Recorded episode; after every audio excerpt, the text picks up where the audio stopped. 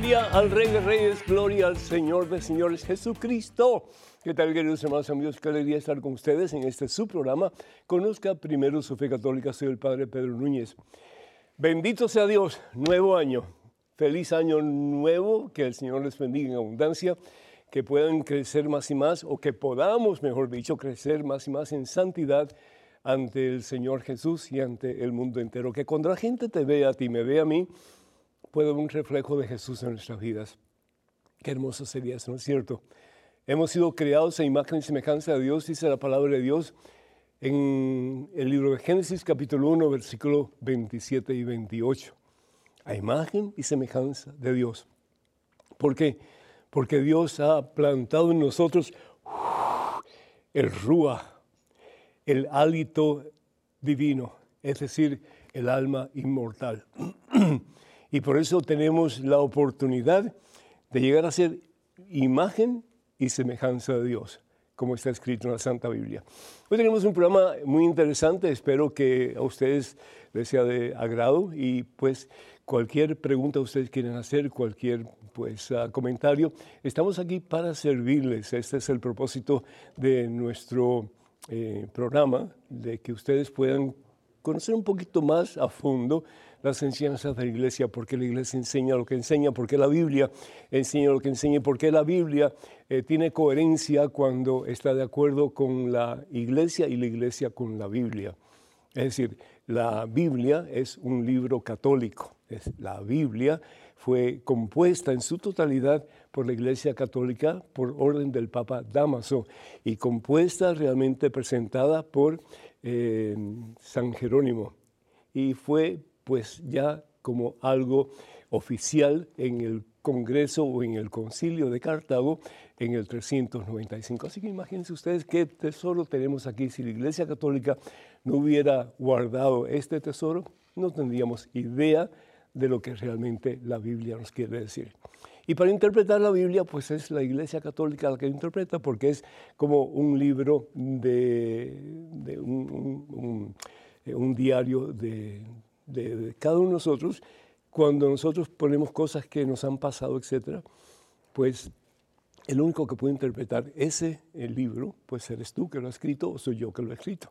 En este caso es la iglesia la que ha escrito este libro, la que lo ha compuesto, y la iglesia es la que tiene la autoridad para enseñar qué es lo que realmente dice la palabra de Dios. En estos momentos, antes de hacer absolutamente nada más, hermano que me escuchas, hermana que me escuchas en este comienzo de año, hagamos una pausa en nuestro acelerado caminar diario, nos ponemos en oración.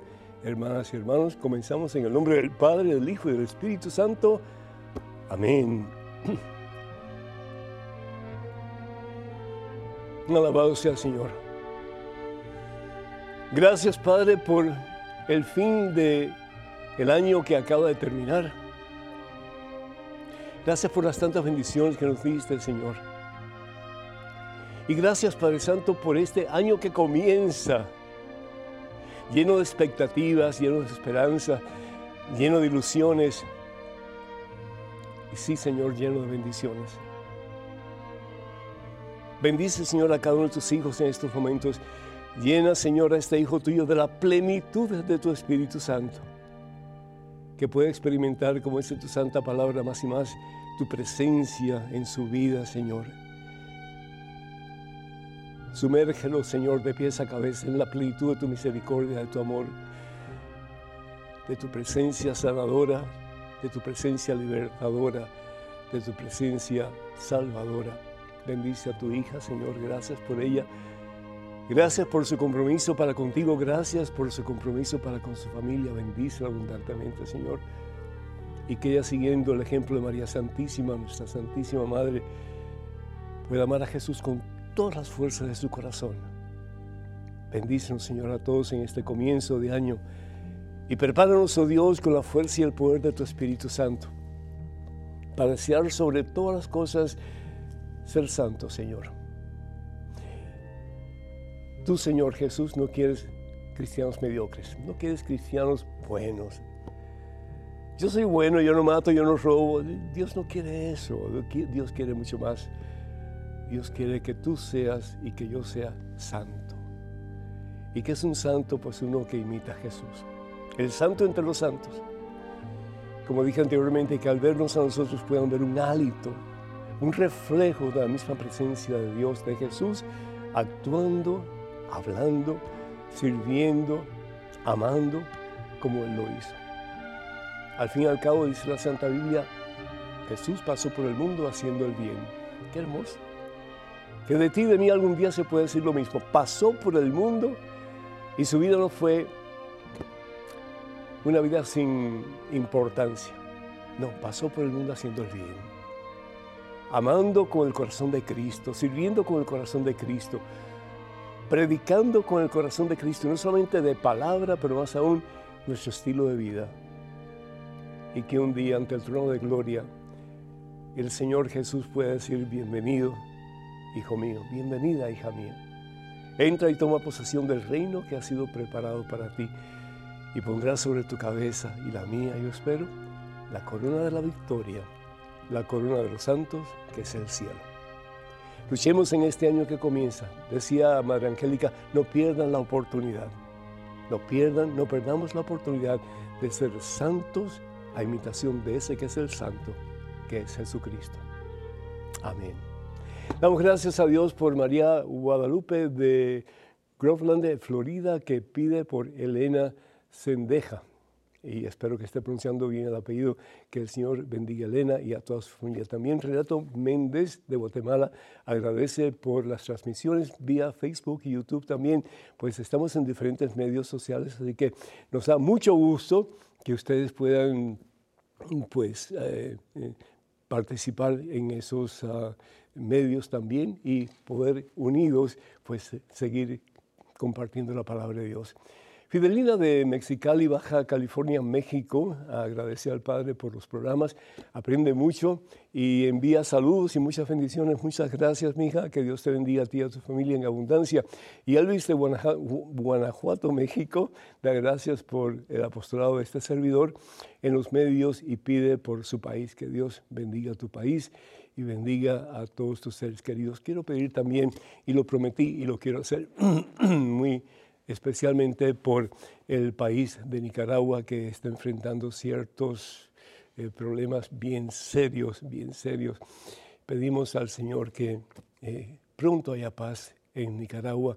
Pedimos por la iglesia en Nicaragua que está siendo terriblemente sacudida y hay sacerdotes que están presos, hay un obispo muy querido de mi parte, que lo conozco hace mucho tiempo, es un gran hombre de Dios, que también está, ya lleva más de 100 días, eh, pues preso realmente. Pedimos también por su familia, pedimos por todos aquellos que están necesitados de, de una mano amiga que aún en la distancia se sienta cerca de ellos y ellos de nosotros también. No dejen de orar por Nicaragua, por favor. Al igual que todos nuestros países que más o menos están en cierta turbulencia, desafortunadamente a consecuencia de gobiernos que uno los elige pensando que van a hacer lo mejor y sin embargo pues eh, hacen otra cosa diferente. Pidamos, pidamos de que realmente eh, América Latina llegue a tener buenos gobiernos y que trabajen por el bienestar de sus pueblos, que así sea. Pedimos también por Paula de San Bernardino, California, que pide oración por su familia y en especial por su hijo Juan Miguel. Que Dios te bendiga, Juan Miguel, que Dios bendiga a toda la familia y que particularmente bendiga a aquellos que en el día de hoy más necesiten del Señor. Y Álvaro Rivera de San Pedro Sula, Honduras, pide por su familia y también por su país. Que el Señor te bendiga, mi hijo, bendiga a tu familia y bendiga a todos los hondureños fuera y dentro del país de ese hermoso terruño que es Honduras. Pedimos también por Yolanda de Bronx, New York, que pide por Matthew, por Jessica y por Aliana. Muchas bendiciones para todos ustedes. Y también pedimos en el nombre del Señor Jesús por todos aquellos que solicitan oración a través de nuestras redes sociales. Queremos recordarles, hermanos, que los únicos medios oficiales en las redes sociales de este servidor son los siguientes. Facebook, vayan por favor a facebook.com diagonal Pedro Núñez. Estamos siempre enviando mensajes que pueden ayudarles a ustedes en su crecimiento espiritual.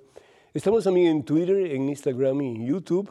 Y por favor, para comunicarse con cualquiera de esos eh, eh, medios eh, y con nosotros, por supuesto, vayan por favor a Padre Pedro Núñez, eso es todo, Padre Pedro Núñez. Y por favor tengan mucho cuidado con perfiles falsos que piden dinero en nuestro nombre. Eso nunca lo haríamos a través de esos medios que acabo de mencionar. El tema de hoy, venimos a adorarte. ¿Qué significa adorar? ¿Qué significa adorar?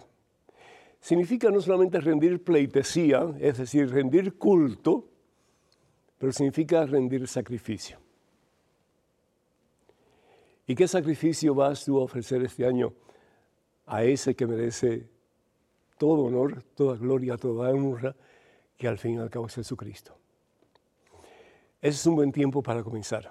Ese es un buen tiempo para decir, Señor, yo quiero adorarte. Yo quiero sacrificar esto. Tal vez puede ser un pecado, puede ser un vicio, tal vez puede ser una falta de amor, de perdón hacia una persona o hacia varias personas. Pero lo que sea, la pregunta es de nuevo, ¿cómo piensas tú adorar al Señor en este tiempo? A mí me gusta mucho la historia de los magos de Oriente. La encontramos en el Evangelio según San Mateo, capítulo 2, versículo de 1 al 12. Estos tres hombres, y cuando hablamos de tres hombres, en la Biblia acuérdense que el número tres significa un número oficial, ¿sí? Y no solamente pueden ser tres, pero pueden ser muchos más. Estamos hablando de el territorio mm, vasto del mundo que era considerado por los hebreos como el territorio de los paganos, es decir, el territorio de los gentiles, el territorio de aquellos que eran de segunda o tercera categoría, porque para los judíos la categoría más importante era la del pueblo de Israel, el pueblo de Dios y por lo tanto ellos pertenecían a ese pueblo. Pero los demás eran de segunda o tercera categoría. Y sin embargo Dios se manifiesta a ellos. ¡Ah! ¡Qué tremendo! ¿Por qué? Porque ellos también son hijos de Dios. Y porque Dios quiere que ellos también conozcan la verdad y la verdad les haga libres. ¿Y quién es la verdad? Jesucristo. Yo soy el camino, yo soy la verdad, yo soy la vida. Evangelio según San Juan, capítulo 14, versículo 6. El que viene a mí vivirá para siempre.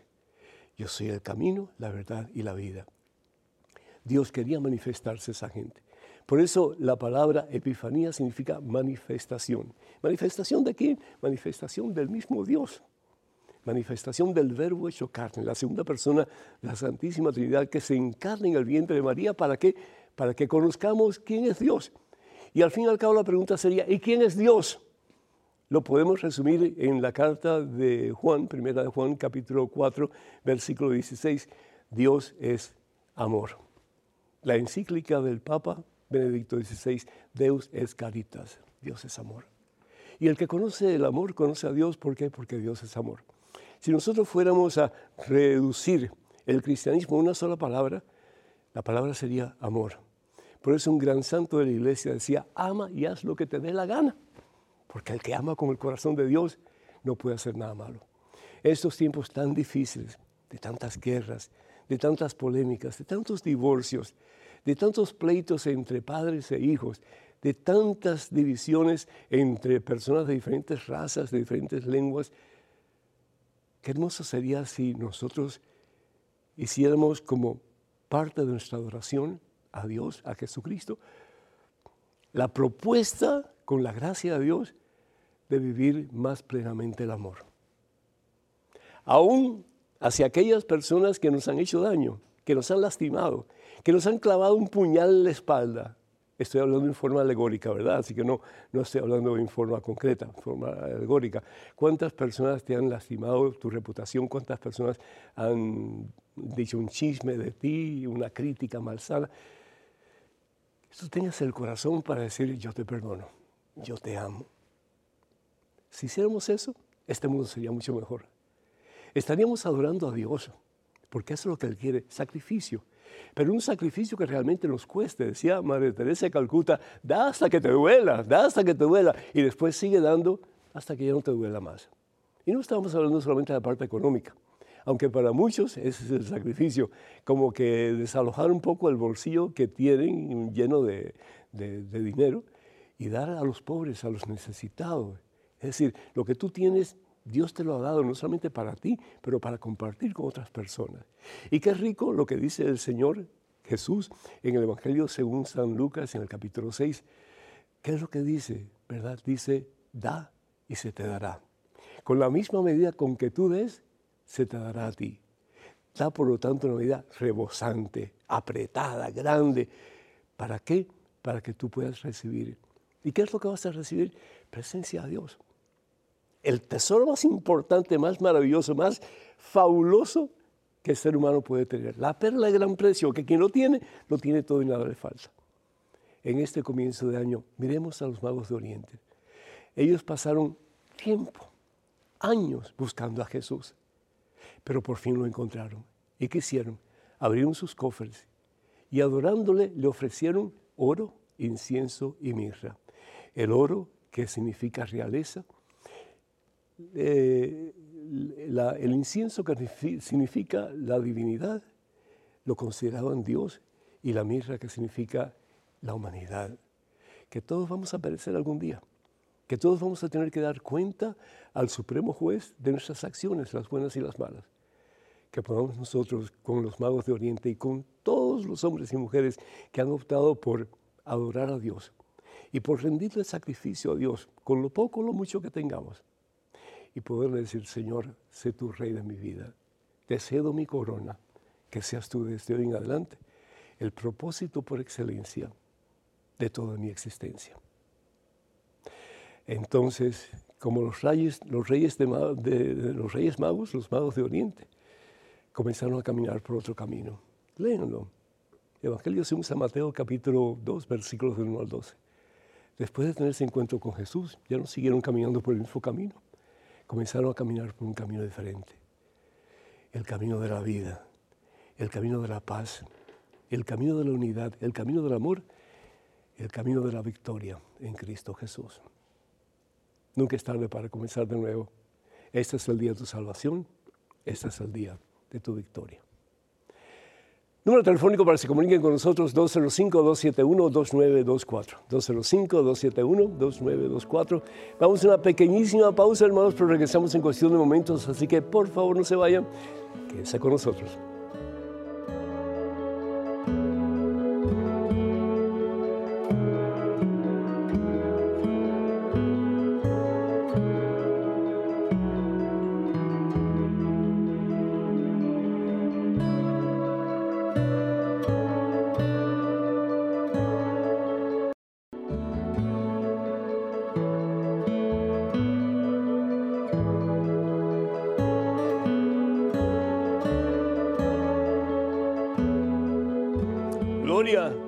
Alabanza, honor, honra al Rey, a Jesucristo en este comienzo de año. ¿Qué tal, queridos hermanos amigos, y bienvenidos a este segmento de su programa? Conozca primero fe católica, soy el Padre Pedro Núñez. Tenemos en estudio a Luis, que viene desde Florida, aunque él nació en New York y después se fue para República Dominicana y tiene una trayectoria bastante larga. Pero es un gusto tenerte, Luis. Bienvenido. Adelante con tu pregunta. Gracias, Padre. Usted habló de, eh, en el experimento anterior sobre los Reyes Magos cuando ellos cambiaron su trayectoria, su camino. ¿En qué momento de su vida usted sintió el llamado de cambiar su trayectoria? Yo, eh, muchísimas gracias Luis, muy, muy agradecido por tu pregunta. Yo creo que es, eh, hermanos, una, una, una, una jornada que tiene un comienzo y el comienzo es cuando nosotros nacemos y el final es cuando nosotros nos presentamos delante del Rey, que es Jesucristo. Pero en el transcurso de la jornada, del camino, vamos a encontrar momentos claves en que sentimos como que Dios ha intervenido de una forma muy especial en nuestras vidas. A mí me sucede realmente cuando estaba en la universidad. Ya yo estaba para graduarme y tenía planes para casarme. Y bueno, pues yo tenía mis planes, pero mis planes no eran los planes de Dios. Pero yo quería, yo quería tener mucho dinero, yo quería eh, pues tener un buen trabajo, tener una familia grande, etc. Y como que un día estaba yo caminando de un edificio a otro en la universidad, iba a cambiar de clases y miro al suelo y veo un pedazo de papel blanco, pero estaba ya medio, medio oscuro a consecuencia del lodo que tenía alrededor y estaba todo arrugado. Pero era la, la, imagen de Jesucristo y abajo la insignia, o, sí, lo que decía era, eh, ven a mí, ven a mí. Estaba en inglés, come to me, come to me, ven a mí. Y a mí me impactó eso. Yo decía, tal vez eso alguien se lo dio a otra persona, pero esa persona no se interesó y lo dejó, lo tiró. Y tal vez si Dios existe, eso era para mí.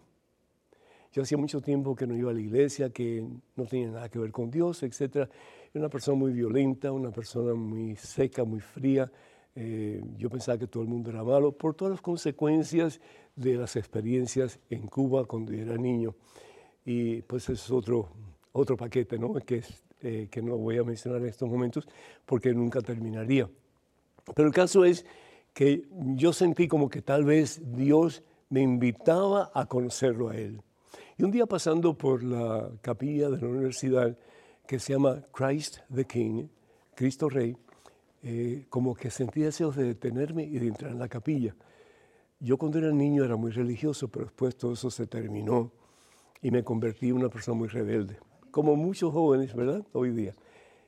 El caso es que ahí yo pues dije mi primera oración, que salió desde lo profundo de mi corazón. Le dije, si tú existes, Señor, yo te quiero conocer. El caso es que esa oración me llevó a tener un deseo cada vez más grande de conocer a Jesús, al punto de que la idea de ser sacerdote comenzó a, a tener más fuerza dentro de mí. Y yo la rechazaba, yo no quería eso. Pero bueno, al fin y al cabo me convenció, me, me rendí ante esa idea y dije, voy a tratar por una semana. Pero yo sé que no es para mí, voy a salir, me caso, hago mi vida como yo quiero. El caso es que aquí estoy, 45 años más tarde, ¿no? Eh, lo que Dios comienza, Dios lo lleva a su feliz término. Y lo que Dios ha hecho en mí y lo que Dios quiere hacer en ti, está haciendo en ti, pues son cosas grandes, maravillosas, déjate, déjate en las manos de Dios, confía en Él y vas a ver su gloria en todo el sentido de la palabra. Bendito sea Dios. Y ahora, hermanos y hermanos, vamos a un correo electrónico con una pregunta. Adelante, por favor. Padre Pedro, le agradezco mucho explicar el contenido de Deuteronomio 23.1. Gracias. Miguel Castro Vera desde Colón, Táchira, Venezuela. Muchísimas gracias, Miguel. Dios te bendice. Pues qué bueno que estés estudiando la Biblia y Dios permita que eh, lo que estás estudiando, siempre y cuando eh, preguntes, como en este momento, a alguien que tal vez pueda darte una luz, creo que estás en el camino correcto. Sí. Y acuérdate que, de nuevo, quien puede interpretar la Biblia, la palabra de Dios, es la iglesia, porque la Biblia es el, es el diario de fe de la iglesia católica. Vamos a leer lo que dice eh, el Deuteronomio capítulo 23. Acuérdense que el libro Deuteronomio, Deutero, significa segunda, nomio significa ley, la segunda ley, que realmente aplica a la primera ley en el libro de Éxodo capítulo 20, versículos del 4 en adelante, cuando Dios le da los diez mandamientos o el decálogo a Moisés. Entonces, basado en eso, se escribe el Deuteronomio. Y dice aquí, Claro, está mucho más amplificado, ¿no es cierto? Dice en el capítulo 23, versículo 1, realmente son dos versículos eh, que usualmente algunas Biblias lo ponen en uno solo o también omiten el primero, el versículo que voy a leer, y ponen el segundo que lo voy a leer también. Así que dice así, no se, no se, no, no se asusten con lo que voy a leer, ¿sí? Ninguno tomará por esposa a la de su padre, que no se atreva a deshonrar a su padre. Esa es la primera parte de ese versículo. Y la otra parte que no voy a entrar en él porque yo creo que lo que tú quieres saber es sobre la primera parte que acabo de leer. Dice, el hombre que tenga los testículos aplastados o el pene mutilado no será admitido en la asamblea de Yahvé. ¿Por qué? Esto simplemente lo voy a decir rápido. Porque cualquier deficiencia física que tuviera una persona era considerada impura. Eso es terrible.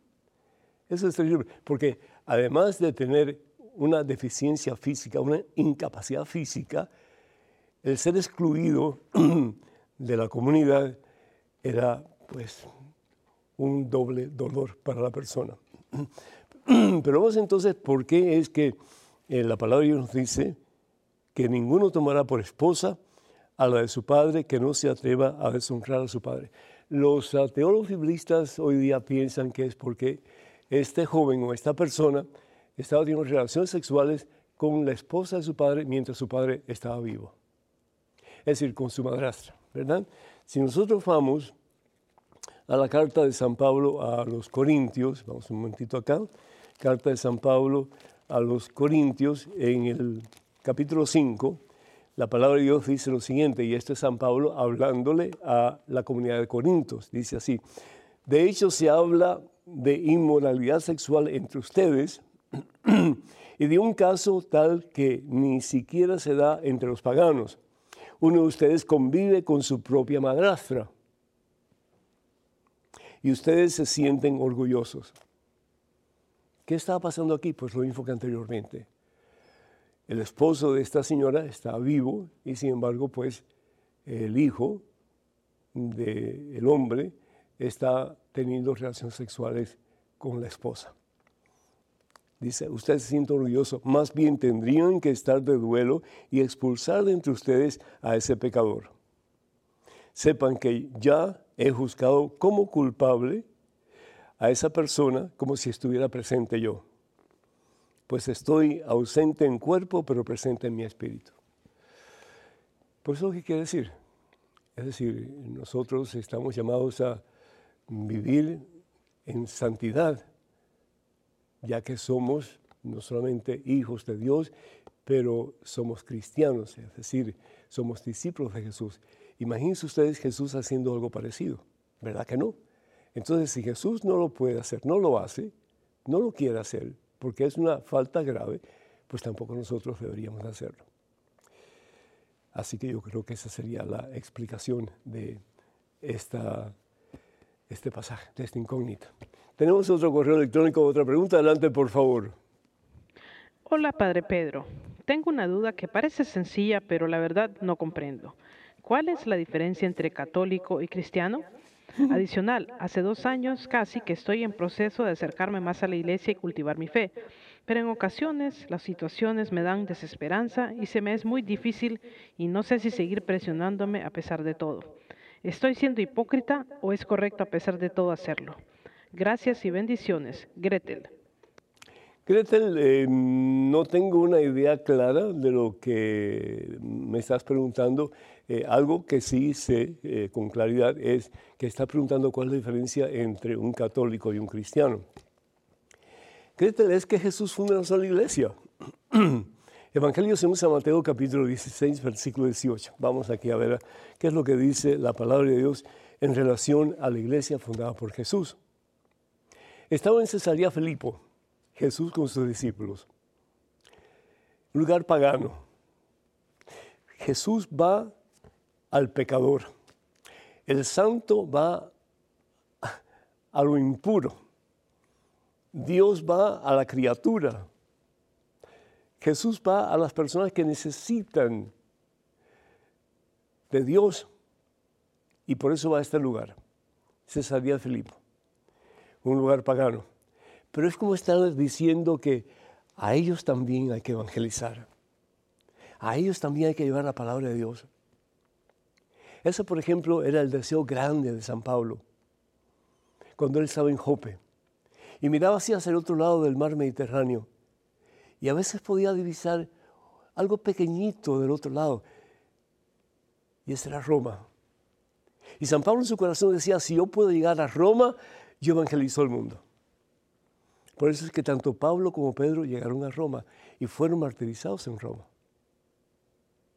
¿Por qué? Porque el deseo de dar a conocer la verdad, de dar a conocer el verdadero evangelio, de dar a conocer la buena nueva de nuestro Señor Jesucristo, que tanto amó Dios al mundo que dio su único Hijo para que todo aquel que cree en Él no se pierda, sino para que en Él tengamos vida y salvación eterna. Tremendo. Lo dio todo, lo dio todo, lo dio todo. Y nosotros a veces como que a regañadientes damos algo a Dios, damos algo a aquellos que necesitan, y sin embargo Dios lo da todo, porque Dios es amor. Y Dios nos invita a hacer lo mismo nosotros. Adoración significa sacrificio, sacrificio significa dar por amor a aquellos que necesitan de nosotros. Dios no necesita de nosotros, pero sí necesita que nosotros estemos necesitados de dar a los demás de lo que Él nos ha dado. Entonces de esa forma haremos de este mundo uno mejor. El caso es que Jesús está con sus discípulos y después de preguntarle quién dice la gente que soy yo, entonces Jesús le pregunta a ellos, ¿y ustedes quién dicen que soy yo? Jesús necesitaba una respuesta. Y la razón por la cual necesitaba una respuesta era porque si su misión iba a continuar después de su ascensión al cielo, alguien tenía que estar convencido de la misión de Jesús para continuarla. ¿De quién era Jesús para continuar la misión de Jesús?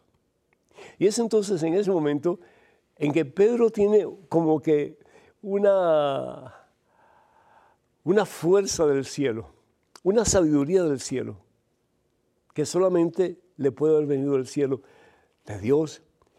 Y dice Pedro, ante todos los demás, sin miedo a ser el ridículo, tú eres el Cristo, el Mesías, el Hijo de Dios que vive. Tú eres. Le estaba diciendo a Jesús que Él era Dios. ¿Por qué? Porque le está diciendo que él era el Hijo de Dios y el Hijo del Padre son de la misma esencia, de tal palo, tal astilla, lo hemos dicho anteriormente. La misma cosa. Entonces, ¿de dónde saca eso Pedro? De Dios. Y entonces es Jesús quien le dice a Simón Barjona, no se llamaba Pedro todavía, le dice, eso no te lo ha revelado la carne ni la sangre, sino mi Padre que está en el cielo. Ahora yo te digo, tú eres Pedro, sea piedra. Y sobre esta piedra edificaré mi iglesia. ¿Cuántas iglesias? Mi iglesia, una sola. Los evangélicos no estaban en ese momento con Jesús. Ellos comenzaron realmente en, el siglo XIX. El siglo XIX. Eh, no estaban los protestantes. Los protestantes no comenzaron con Jesús.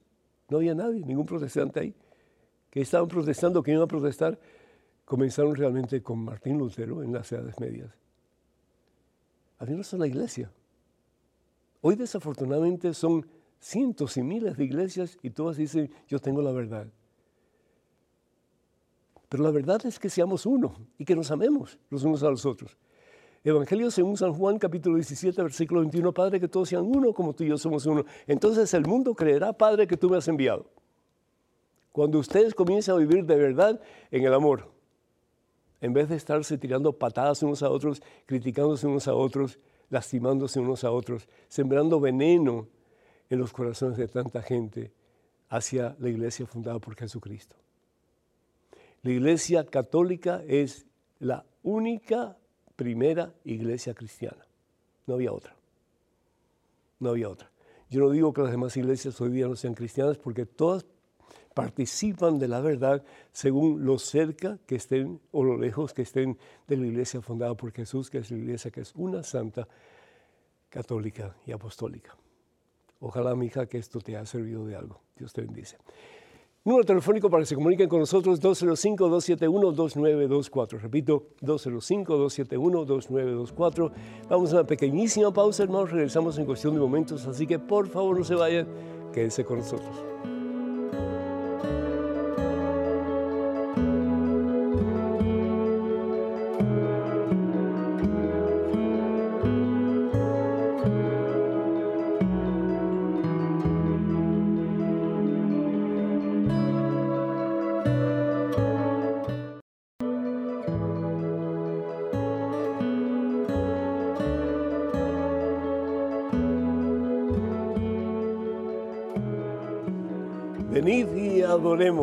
Es la música de fondo que estamos escuchando Venid y adoremos a quién? A Cristo Jesús el Señor. Y adorar significa no solamente rendir pleitesía con la boca, pero con nuestra vida toda. Entregar lo mejor de nosotros mismos. porque A imitación de Jesús que lo entregó todo, absolutamente todo, por amor a ti. Jesús es digno de adoración y le debemos entregar lo mejor de nosotros. Nosotros no, pero sin embargo, Él no nos adora, por supuesto, pero sí nos ama al extremo. En este momento es un correo electrónico con una pregunta. Adelante, por favor. Buenas, Padre Pedro. Con mi novia lo admiramos muchísimo. Somos de Loreto, Santiago del Estero, Argentina. ¿Nos podría ayudar con un consejo para llevar santamente el noviazgo y no discutir? Sobre todo eso, tratarnos bien. Javier Ignacio. Javier Ignacio. Javier Ignacio, muchísimas gracias. Dios te bendice y, qué bueno que pues, ustedes sean parte de esta gran familia de televidentes y también de radioescuchas y de los otros medios de comunicación. Me alegro mucho el poder compartir contigo estos momentos y con tu novia. La palabra de Dios en el Evangelio según San Juan capítulo 13, versículos 34 y 35, Evangelio según San Juan capítulo 13, versículos 34 y 35, nos dice lo siguiente, fíjense, les doy un mandamiento nuevo, nuevo, nuevecito, sin estrenar todavía. ¿Por qué? Porque es muy difícil, muy difícil. Tan difícil que sigue siendo nuevo después de más de dos mil años.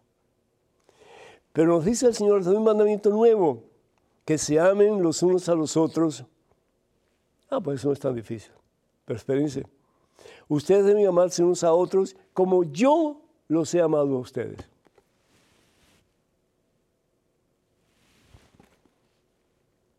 Así. Estar dispuesto tú, mi hijo, a dar la vida por tu futura esposa, sea esta o sea otra, la que Dios quiera para ti.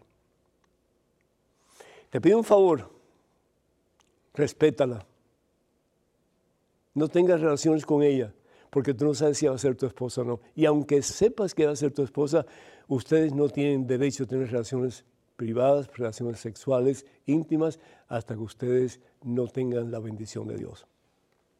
Porque si no, estarían fornicando. Y Dios, perdonen ustedes, Dios no puede bendecir una relación que esté en contra de su voluntad. Me pueden llamar arcaico, me pueden llamar eh, fuera de onda, lo que ustedes quieran, acepto. Pero yo estoy hablando con la verdad de la iglesia, la verdad de la Santa Biblia. Dios no puede bendecir una relación que esté en contra de su santa voluntad. No puede. No puede.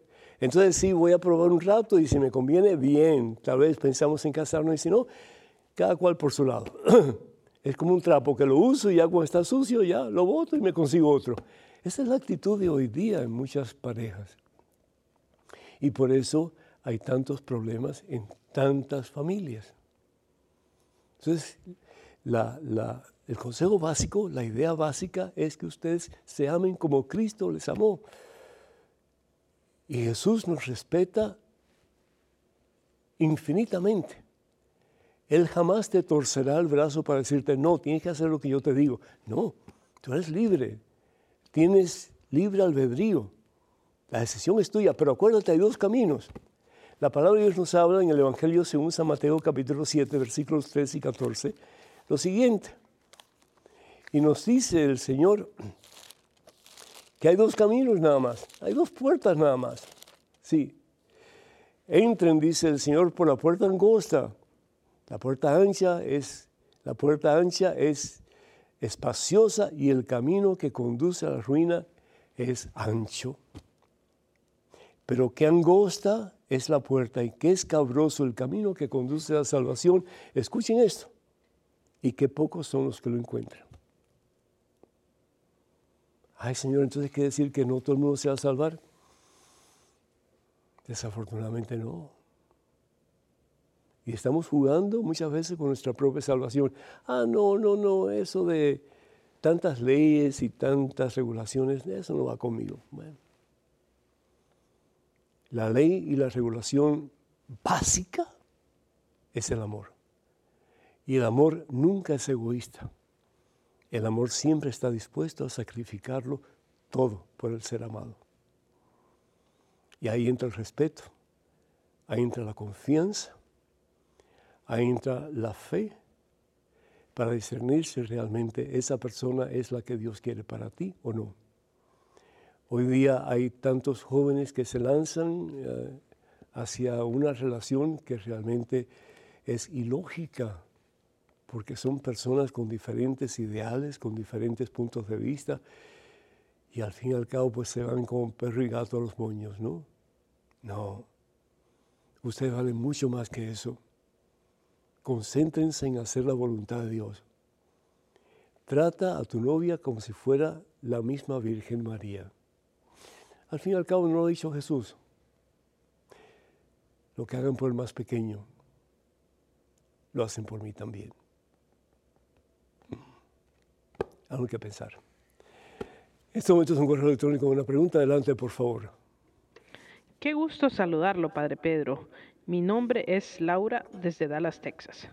Cuando rezamos el rosario, estamos acostumbrados a decir Santa María, Madre de Dios, ruega Señora por los pecadores, y me corrigieron que no debo decir Señora y decir por nosotros los pecadores, porque debo incluirme como pecadora y no excluirme, porque todos somos pecadores y eso tiene sentido común. Me dijeron que en la Biblia y libros de oración o manuales del Santo Rosario no está la palabra Señora. No sé de dónde se agarró. Por favor, me puede aclarar esta duda. Muchas gracias y que Dios lo continúe llenando de muchas bendiciones. Un fuerte abrazo. Yo siempre digo que usted es mi tío, porque yo también soy Núñez. Laura. Laura, prima, ¿cómo estás? Dios te bendice. Bueno, pues es un gusto que por lo menos te conozco en estos momentos a través de este medio televisivo. Mira, no sé, no, no se pongan tan, tan meticulosos y tan uh, escrupulosos.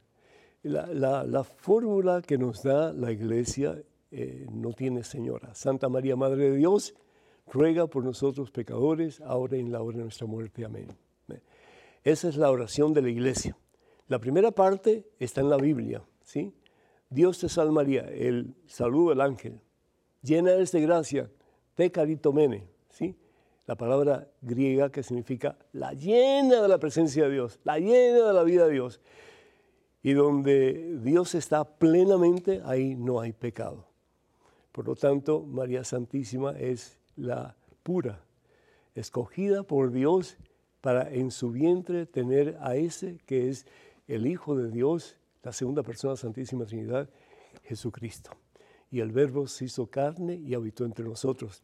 Dice el apóstol Juan en su eh, prólogo, se puede decir, capítulo 1, versículo 14. El verbo se hizo carne y habitó entre nosotros. Qué maravilla. El verbo, la palabra de Dios. Dios habla y lo que Dios habla, lo que yo hablo y yo somos la misma cosa, ¿cierto? La palabra que sale de mí es parte mía porque yo la pronuncio, yo la digo, yo la saco de mí hacia afuera. Jesús es el verbo de Dios, sale de Dios del Padre y esa palabra, ese verbo se hace carne en el vientre de María. Sigue siendo Dios, pero se hace hombre, se hace uno como tú y como yo, en todo menos en el pecado, diría San Pablo. Entonces, seguimos con llena de gracia. El Señor es contigo qué hermoso sería si una vocecita me dijera en algún momento, Pedro, Dios está contigo. Pues yo te lo voy a decir a ti, Dios está contigo. Tú no estás solo en este momento difícil de tu vida. Tú no estás solo en este momento en que sientes que el mundo se te viene arriba y no hay esperanza. Sí hay esperanza. ¿Por qué? Porque a pesar de tus problemas, a pesar de tus situaciones difíciles, a pesar de los momentos en que tú sientes que ya Dios se ha olvidado de ti, y que no te escucha es cuando Dios más cerca está de ti. Y te dice, no temas, hijo mío, no temas, hija mía. Jamás te dejaré huérfano, jamás. Porque te amo, Te tengo grabado en la palma de mi mano y tú a mí me perteneces. Y aunque las colinas se caigan y los montes se vengan al suelo, mi amor por ti jamás pasará. Si tú y yo pudiéramos comenzar a amar de esa manera, en vez de tantas críticas, en vez de tantos chismes, en vez de tantas zancadillas, en vez de tanto, eh, pues, eh, desafecto hacia otras personas, de tanto desamor hacia otros, que comenzáramos a amarnos de esa manera. Yo estoy contigo en lo que me necesites, a pesar del daño que me has hecho. Yo quiero amarte con el mismo corazón de Jesucristo. Eso fue lo que hizo María. Eso fue lo que hizo María. Tenemos tantos ejemplos de santos y santas a lo largo de la historia de la iglesia que muchas veces los usamos simplemente como medios para alcanzar lo que queremos nosotros. La mayoría de las veces lo material. Y nos olvidamos que la iglesia nos presenta a esos santos, comenzando con el mismo Jesús, para que nosotros imitemos sus vidas. Y yo no sé si ustedes se han dado cuenta, pero hoy día eh, los nombres de los bautizados tienen unos enredos. Yo cuando voy a algunos de, los países de América Latina, yo pregunto, ¿y qué? ¿Cómo se escribe eso? Porque es un pedazo de un nombre y otro pedazo de un nombre y otro pedazo. En vez de ser nombre de una persona a quien los padres quisieran que ese hijo o que esa hija imite. Y que imite particularmente en su amor hacia Jesús, en adoración al mismo Dios. Ven, hay que orar por eso, ¿no es cierto? Tenemos un correo electrónico con una pregunta. Adelante, por favor. Hola, Padre Pedro. Soy Lucía. Le escribo desde Córdoba, Argentina. Me encanta verlo y escuchar sus explicaciones. Si nos confesamos y arrepentidos vamos a enmendar el daño que no es material y el hermano no quiere saber nada y no nos disculpa, ¿qué sucede en esta situación? ¿Cómo quedamos los confesados? ¿Es válida esa confesión? Desde ya, muchas gracias y un abrazo en Cristo. Muchísimas gracias. Eh, cuando uno confiesa y uno recibe la absolución sacramental, ese pecado ya no existe en la mente de Dios, ya no existe en la memoria de Dios. A mí me gusta mucho la historia de esta, esta religiosa, que un día fue a ver al obispo y le señor obispo, yo estoy teniendo manifestaciones de Jesús. Yo estoy viendo a Jesús y Jesús me habla. Y el obispo, así como que medio incrédulo, le dice a la religiosa, mire, vaya de nuevo y pregúntele al Señor cuál fue el último pecado que yo cometí en el seminario. Y después vuelva y dígamelo. Muy bien, señor obispo, sí lo voy a hacer. Y se fue la religiosa. Poco tiempo después pide una cita para ver al señor obispo y se la otorga. Y el obispo, así como que medio ah, sarcásticamente, le dice, bueno, ¿y cuál fue el último pecado que yo cometí en el seminario? Y la religiosa se le queda mirando con un cariño, con un amor increíble y le dice, señor obispo, le pregunté al Señor Jesús, ¿y sabe lo que me dijo? Que él no se acordaba porque usted se confesó y recibió la absolución sacramental. Qué maravilla, ¿no es cierto? Es decir, cuando tú te confiesas, Dios te perdona. Si la persona que has ofendido te perdona o no, ya es algo secundario. Pero para tú poder estar con un corazón limpio, con un alma limpia, lo que tienes que hacer dos cosas. Primero que todo, tú recibir la absolución sacramental diciéndote, yo te absuelvo de todo pecado en nombre del Padre, del Hijo del Espíritu Santo. Es el mismo Dios diciéndotelo. No es el sacerdote, es Dios, que está actuando en persona Cristo, es decir, en la persona de Cristo. Y lo otro que tienes que hacer es tú perdonarte a ti mismo, porque muchas veces no nos perdonamos. Qué bueno que fuiste donde esa persona a pedirle perdón. Qué bueno que te humillaste ante esa persona porque el humillarse ante otro significa que estás amando a esa persona. Perdón, pero si esa persona te, perdona o no, y es cosa de esa persona.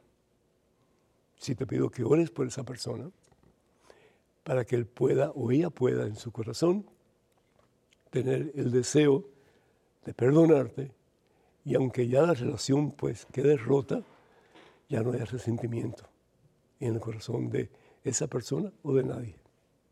Ojalá que así sea. Bendito sea Dios. Y bendito sea Dios, queridos hermanos amigos, pues ya llegando al final de este programa y de este comienzo de año, quiero recordarles que todos los libros de Madre Angélica en español y de este servidor, el Padre Pedro Núñez, están disponibles para ustedes en el catálogo religioso de WTN para ordenar eh, cualquier este material o todo el material o simplemente información, por favor comuníquense al siguiente número telefónico 205-795-5814. Repito, 205-795-5814. También quiero recordarles que por favor oren por este ministerio y también pues cuando ustedes puedan pues sus aportaciones económicas para poder seguir llevando al mundo la palabra de Dios es de mucha importancia. Escríbanos con sus preguntas a padrepedro.ewtn.com, padrepedro.ewtn.com. Ustedes son los que hacen posible que este programa esté en el aire con sus preguntas y sus comentarios. Que la bendición de Dios Todopoderoso, Padre, Hijo y Espíritu Santo, descienda sobre ustedes, sobre ustedes queridos, y que este sea un nuevo comienzo en nuestra relación con el Señor, que le adoremos compartiendo de lo que tenemos con otros, no solamente lo material, pero también lo espiritual, y que un día el mundo, en nombre de Jesús, doble rodillas y proclame que Cristo es el Señor para gloria de nuestro Padre Dios a través de nuestra vida vivida para Cristo Jesús. Hermanos, feliz año nuevo y hasta la próxima.